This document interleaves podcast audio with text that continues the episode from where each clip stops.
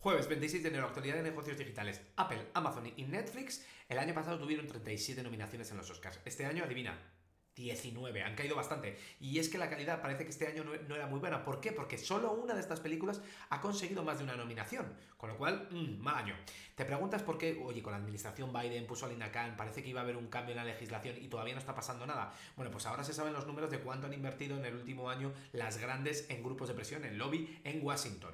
Tenemos Apple que ha subido un 50% y se soltó allá casi en 10 millones de dólares, que es donde están Microsoft y Google. Y luego tienes Amazon y Meta que se están gastando 20 millones de dólares para que la legislación vaya a su favor o no les jorobe tanto. Por cierto, eh, Google en la reunión del otro día donde dijo lo de los despidos, les dijo a sus empleados, oye, que es que tenéis que estar motivados. Digo, esto no se elige, hoy estoy motivado, mañana no.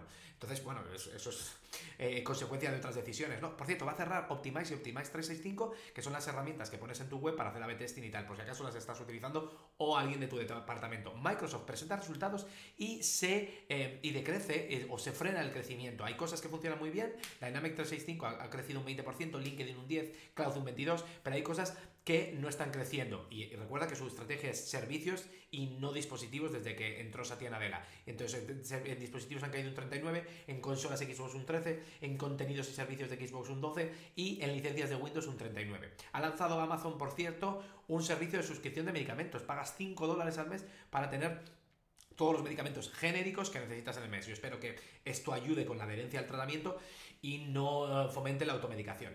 En otros unicornios, ¿qué tenemos? Eh, Live Nation, que es Ticketmaster, tiene un juicio con Taylor Swift. Bueno, después de que se le cayera la plataforma cuando Taylor sacó las entradas en el, en el último tour de hace unos meses. Y entonces lo que dicen es que Ticketmaster está en una situación de abuso de poder porque es el, el líder y no deja que haya competencia. Tiene contratos en exclusiva con sitios grandes donde hacer conciertos y además las entradas se acaban en, nada, hay bots y aparecen las entradas en reventa, con lo cual la gente se, se gasta más pasta. Por cierto, Strava compra FatMap, que es una de 3D, la Strava es la de aplicación de deportes, y 7 TikTok se quejan de que, que tienen más de 100.000 fans y que no han hecho ni 5 dólares con el programa de reparto de ingresos. Hasta mañana.